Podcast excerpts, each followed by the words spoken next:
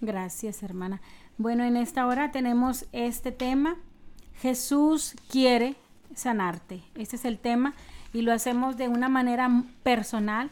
Eh, utilizamos la palabra quieres sanarte eh, de una manera así muy personal y muy directa, porque esta es una, es una enseñanza donde el Señor, esto es lo que quiere para tu vida y lo hacemos de una manera no, no para ah, tutearnos, por a veces decimos esa palabra, sino para decirte que claramente la Biblia dice que Él quiere sanarte. Esto es algo personal. Si tú tienes fe en el Señor Jesucristo, Él puede hacerlo en esta hora. Y bueno, pues vamos a hablar de este tema. Primero que nada, pues habla aquí la palabra del Señor que, que Jesús descendió del monte. Anteriormente a esta enseñanza habíamos estado viendo una serie de, de enseñanzas donde Jesús todas estas enseñanzas las estaba dando en el monte. Partimos de Mateo 5 en adelante Jesús estaba en el monte y ahí todas estas ah, enseñanzas que hemos estado viendo anteriores, todas, Jesús y la ira, Jesús y el adulterio, Jesús el divorcio, eh, Jesús y el ayuno, este, los dos cimientos, todas estas enseñanzas fueron dadas en un monte. Él habló con la multitud, se acercó a ellos a través de, de, estas enseñanzas y los hizo entender y ver el plan que él tenía, que Dios tenía para ellos. Y en esta hora vamos a escuchar este tema. Dice la Biblia que cuando descendió Jesús del monte, después de haber enseñado estas, eh, estas palabras de vida que él hablaba, dice que se le acercó una persona leprosa. Creo que esperaba la oportunidad para poder acercarte, acercarse, perdón. El gentío pues era mucho porque mucha multitud lo seguía y en esta ocasión se acerca y dice la Biblia que le seguía mucha gente. Y de repente vino un leproso y se postró ante él diciéndole, Señor, si tú quieres puedes limpiarme. Y la respuesta de Jesús fue inmediata. Jesús no, no reparó, no se puso a pensar o, o, no reflexionó entre si sí lo podía hacer o no, sino él inmediatamente respondió, quiero, quiero. Y ese quiero salió de dentro de él, de lo profundo de su corazón, diciendo quiero. Y inmediatamente dio la palabra y dijo, sé limpio. Y al instante dice la Biblia que la lepra desapareció. Al instante la lepra desapareció. E, eso es algo glorioso. Eso es algo, es un milagro que solamente puede venir de mano del Señor Jesucristo. Él es poderoso para sanar y dice que le dio una indicación y le dijo, mira, no se lo digas a nadie, sino ve y muéstrate al sacerdote y presenta la ofrenda que ordenó Moisés para testimonio a ellos porque esto era, era parte de lo que una persona que, que había tenido lepra tenía que haberse presentado delante de los sacerdotes y pues pagar el precio por su purificación. Este, tenía que hacer cierto ritual el sacerdote para poder declarar a la persona limpia. Vemos ahí eh, algunas cosas que, que, se hacían y queremos pues ir a, a, lo que es la ley. Ahí en Levítico este, este libro habla de, sobre las leyes y queremos ver qué decía sobre estas leyes, por qué un leproso tenía que ir a presentarse. Bueno, pues mira, si nos vamos a lo de las leyes judías, este, los, eh, los, este, cada persona que, era sana, cada persona que, que, ya después era limpia, tenía que presentarse con un sacerdote. Pero mientras estaba enfermo, pues era algo muy fuerte para, para ellos. Entonces, este, eh, habían leyes en los, las leyes, ¿verdad? Que, marcan los judías, que este, tenían que, este, tenían que presentarse con el sacerdote. Con el sacerdote. Em, viendo aquí de lo que estás tú hablando, de la, de la lepra, este, ¿Cómo era? ¿Cómo la era la lepra? La lepra, pues era algo, este, era una enfermedad, era una enfermedad contagiosa. Este, que eh, esta, esta definición de lepra pues, proviene del griego y quiere decir escamoso, mm. porque era como se ponía su, su, piel escamosa. Era una enfermedad muy lenta. Mm. Se habla que, que, duraba hasta nueve años. Nueve años hasta la muerte. Una enfermedad evolutiva. este, ¿Qué es lo que empezaba a, a, atacar, verdad? Empezaba a atacar pues la piel y después los órganos como el hígado, los ojos, los testículos, la, la laringe, y etcétera. Entonces era algo este, muy doloroso este, se desprendía, penoso. De hecho, este, yo creo que lo que también más daño hacía era desprenderse de la familia. Y después que ya eras completamente sacado de la sociedad, eras discriminado, eras poco valorado. este, a esa gente la tenían por muy poco valor y, y, pues te imaginas con todo lo que esa persona, con esa enfermedad, todo lo que padecía, después de padecer todo lo que era su, en su cuerpo físicamente. También moral. Moral, porque este, ya nadie se le podía acercar. Ahí se hablan, según las leyes, que hasta 50, a lo que son medidas ahorita actuales, a lo mejor convirtiéndolas a, pies, 50 pies para cuando iban y les dejaban de comer. Oh, este, sí, era, era este bastante fuerte, muy triste, muy triste la, la vida de, de, estas personas con lepra. Pero pues vemos que Jesús, como lo mencionaste, él obró. Pero mire, fíjese qué fue lo que sucedió ese día. Tal vez eh, no podemos decir que, en qué hora, pero sí la Biblia expresa que cuando descendió Jesús del monte, cuando él venía bajando, fue cuando esa persona, ese hombre, se acercó a él y se postró, dice la palabra del Señor. Y pues aquí queremos entrar este, a cómo es que Jesús quiere sanarte. Jesús ah, quiere hacerlo. Tal vez tú miras tu enfermedad, miras una enfermedad degenerativa o evolutiva, una enfermedad generacional, este, tantas enfermedades que, que llegan al cuerpo, que han sorprendido a las familias, han hecho llorar a las personas, este, se han sentido desesperadas. Algunos hasta han dicho para que nací, ¿verdad? Se lamentan y unos viven en tratamientos largos y dolorosos, este, a veces también ah, son tratamientos pues que no te alcanza el dinero, que tienes que buscar medios para poder solventarlos.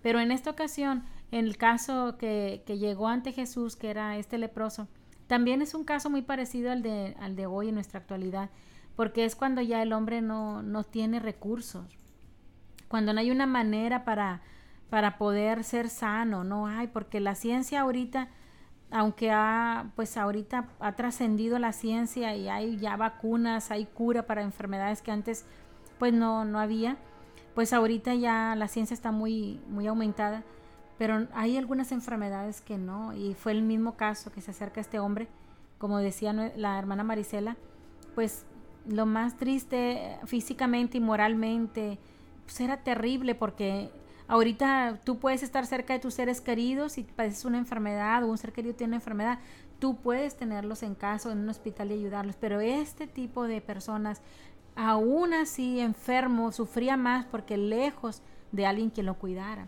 Él sabía que estaba destinado a la muerte.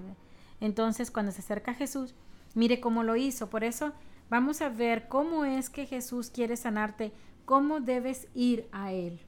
Bueno, el primer paso debes ir a Él venciendo el temor y venciendo los obstáculos. De esta manera puedes ir a Él. ¿Qué obstáculos se pudieran presentar este, para nosotros ir a Jesús? ¿Qué crees que pueden ser un obstáculo para que nosotros no podamos ir a Jesús? ¿O cómo podemos ir a Jesús y vencer los obstáculos? ¿Qué tipo de obstáculos se presentan para ir a Jesús?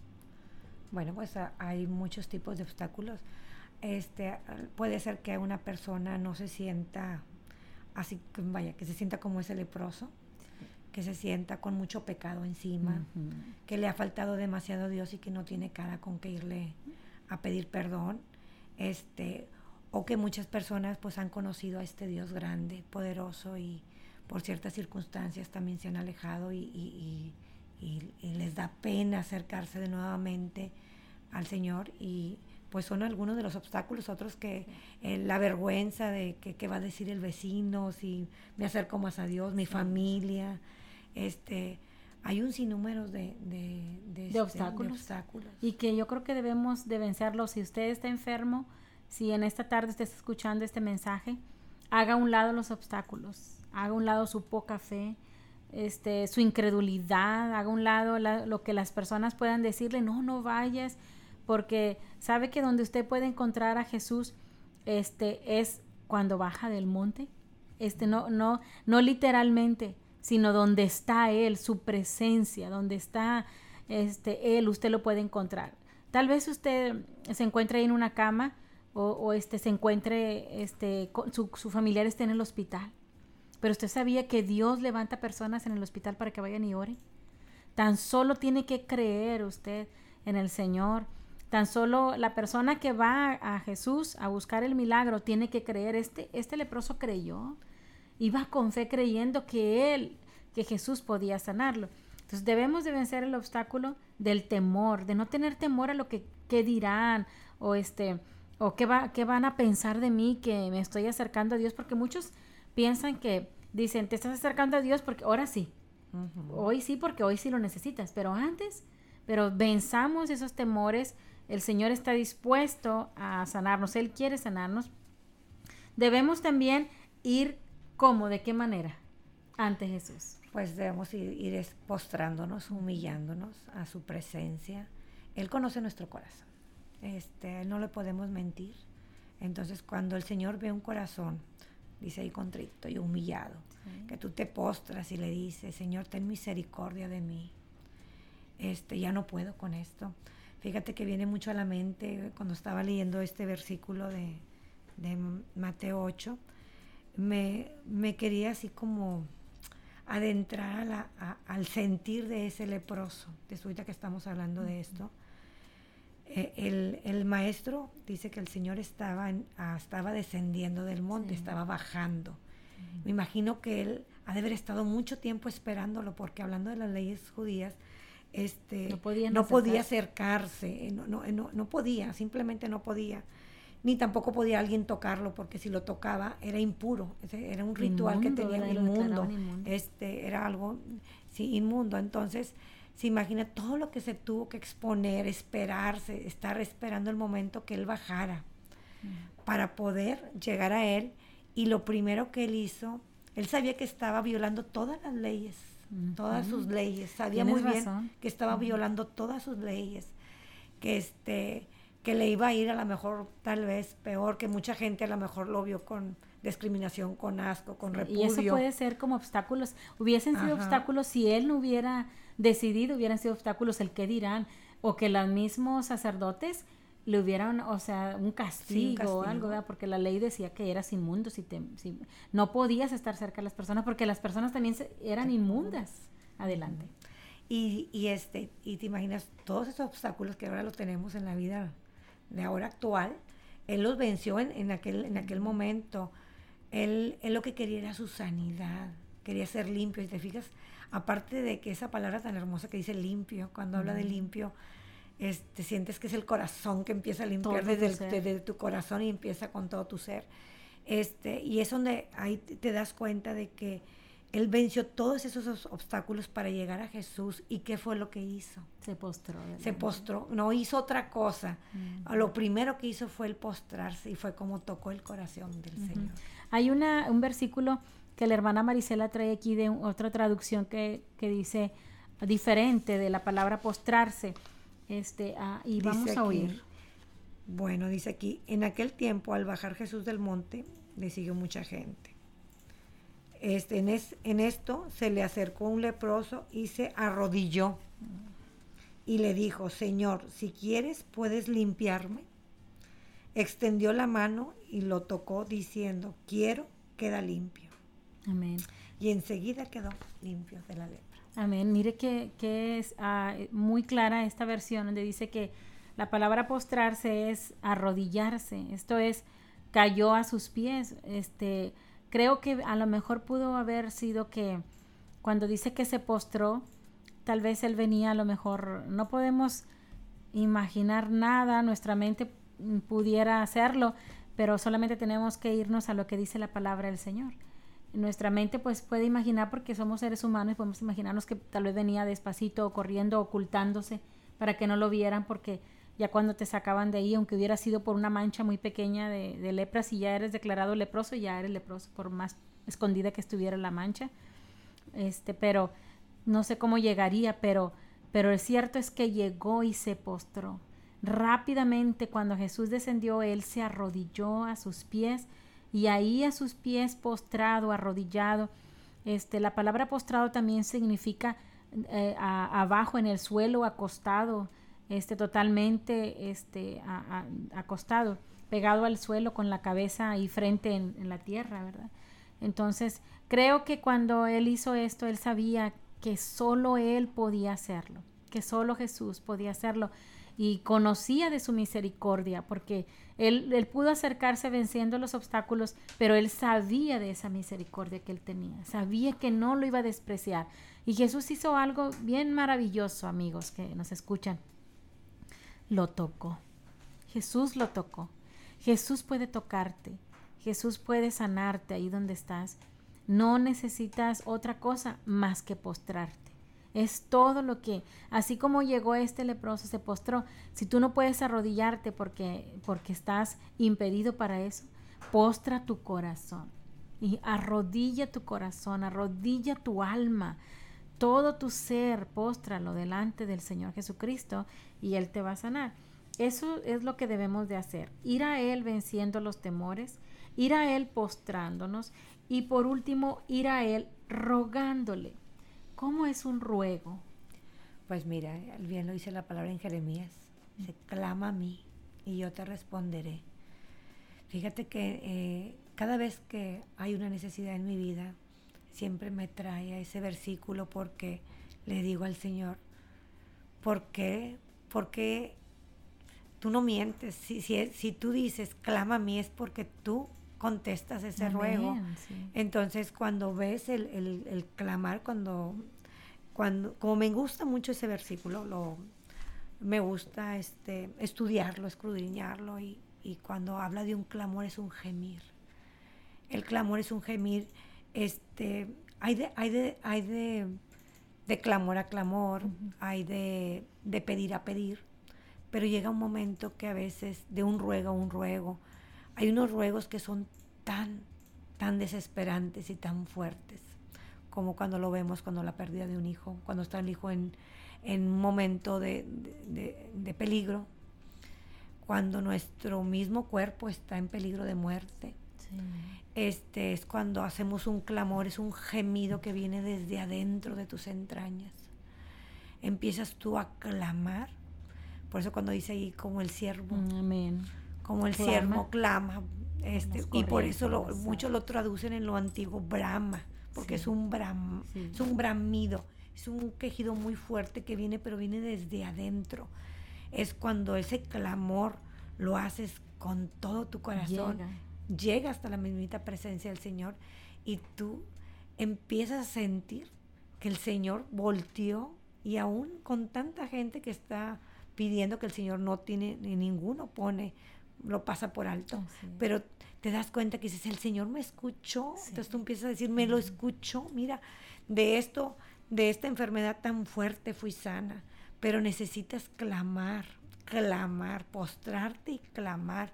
Llega un momento en la vida que te das cuenta que la ciencia no pudo hacer más, la ciencia te, cerró la puerta, te dijo, ya, no, hay vida para ti, ya no hay salud para ti, ya no hay remedio. Vete a tu casa a terminar tus días. Llega un momento que te enfrentas, que te encaras con la muerte.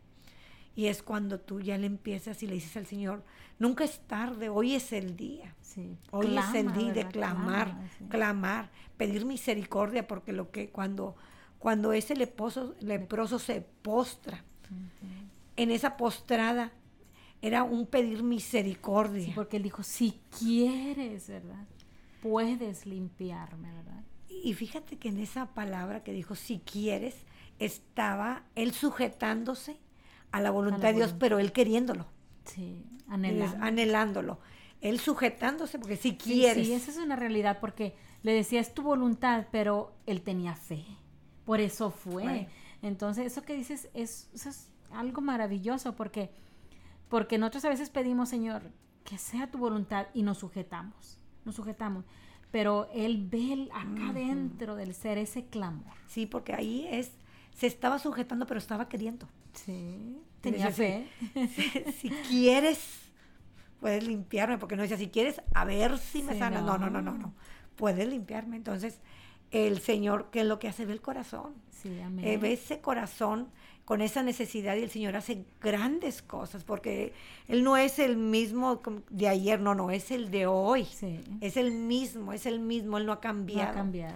Lo que ha cambiado es nuestra forma de pedirle, nuestra forma de buscarle, nuestra forma de buscarle, de pedirle perdón, de rogarle. Fíjate que son muchas cosas porque si te fijas en ese leproso cuando Él, él, él se espera buscarlo, Él lo ansiaba lo ansiaba, él, buscaba la manera, como dice, no podemos decir cosas que no vienen en la Biblia, si nuestra mente vuela, ¿verdad? En decir, bueno, a lo mejor estuvo por ahí mucho tiempo oculto que nadie lo viera, pero él anhelaba que pasara por ahí porque te estás hablando que era un monte, que no sabes por qué, cuál de todos los lados pudiera bajar o cuántas bajadas tendría. Entonces, ¿te imaginas que él para haber hecho todo eso es porque él lo anhelaba, porque él, él necesitaba, sí, necesitaba ese milagro? Sí, fíjese qué maravilloso. Cuando escudriñamos la palabra de Dios y no nada más la leemos así de pasada, nos damos cuenta este qué, qué tanta palabra de vida hay ahí. Y en, y en este, en este, particularmente en este ah, evento del Señor, este milagro del Señor Jesucristo, vemos ahí este, también eh, al leproso y su condición, cómo vino a Cristo, pero fue la, la manera correcta. Vino venciendo temores, obstáculos, postrándose ante Él, que es la manera correcta, y rogando a Él, solo a Él. No hubo otro ruego. Y Jesús le dice, para terminar este, esta enseñanza, y Jesús le dice, no le digas a nadie, sino ve y preséntate al sacerdote y paga lo que dicen ellos. Y ahí en, en, el libro de Levíticos, en el libro de las leyes, pues había ciertas, ciertos rituales que se hacían. En, en Levíticos 14 viene un ritual, este, pues tenía que presentar una ofrenda y esa ofrenda pues eran dos, dos palomitas o dos palominos, presentaba madera de, de cedro, presentaba hisopo, que era este, um, fíjese que el hisopo, fíjese que era, algo tremendo, era el hisopo era una, mm, una, una planta que ahorita el hisopo no es muy conocido por acá, por aquí en, en, América. Pero mire, tiene propiedades tremendas. El hisopo activa el metabolismo, ayuda a la digestión, quema la grasa para estar saludable, es un depurativo que desintoxica agilizando el tránsito intestinal. No es conocido acá, hermano es conocido por allá en, Oriente, pero este, el hisopo, eran esas, esas hierbitas, eran aromáticas. E, esas hierbitas eran parte de lo que utilizaban para hacer, este, declarar a leprosos en un ritual. Y la madera de cedro, sus características, pues era ligera, livianita, no pesada. La, la, madera ligera es la, es la buena. Ligera, fácil de trabajar, tonos rojizos y posee fragancia. Y aparte del hisopo y de la madera de cedro, estaba también lo que era el, una, la grana. Les pedían la grana. ¿Sabe qué es la grana, hermano? Es bien interesante lo que es la grana. La grana, mire, en las hojas de los árboles, de los arbustos, había un animalito, un animalito, eh, era un insecto llamado kermes con Q de queso, kermes. Y este animalito se paraba en la planta y se hacía un globo en la hoja. Yo lo estoy parafraseando porque no se le dice globo, pero era una especie de, de algo que formaba en la planta, en la hoja, y se hacía como un globo rojo y se quedaba, no sé si ha visto usted plantas en las, en las hojas, como que se hace un lunar duro de hojas, no sé, yo lo he visto eso, pero aquí en, nuestra, en nuestra tierra. Se hace como duro, no sé qué, qué sea eso, o sea, a lo mejor también lo hace un insecto aquí, pero allá ese insecto se subía a la, a la hojita y, hacía como un lunar en la hoja y era rojo, rojo. Usted, que usted que es de las personas que les gusta, este, pues conocer, si usted va a eso, de ahí se sacaba el color rojo.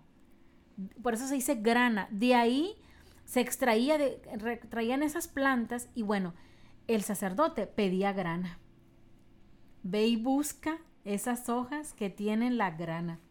Y llevaba, aquel, aquel hombre llevaba, creo que el Señor cuando le dijo no le digas a nadie es porque ve y busca las hojas de grana. ve y busca este, las palomitas, ve y busca el hisopo y la madera de cedro y corre hacia allá. No le digas a nadie porque al decirle, mire, yo creo que al decirle, le tenía que, ¿cómo es que te sanó? ¿Cómo te sanó el Señor? ¿Y dónde está, verdad? A lo mejor lo iban a interrumpir, pero el Señor le dijo, no le digas a nadie, ve y muéstrate al sacerdote. Y cuando se mostraban, pues así, ahí hacían el ritual, que está en Levíticos 14, del 1 al, al 50 y tantos, porque es un capítulo largo. Pero mire, yo con esto quiero decirle que el Señor quiere sanarle. Ese es nuestro tema, quiere sanarte. Y sabes que ahora no puedes, no vas a pagar nada. No vas a ir a buscar algo que presentar para que te digan que declares limpio de tu sanidad, para que tengas tu salud. Solamente lo único que te pide el Señor es que vengas a Él venciendo el temor, que te postres ante Él, reconociendo que lo puede hacer y debes rogarle solo a Él, a nadie más. Y el Señor lo hace. Por eso en esta hora yo quiero invitarlo a usted que nos está escuchando a que crea en el Señor, téngalo como el único recurso, el único que puede sanarle.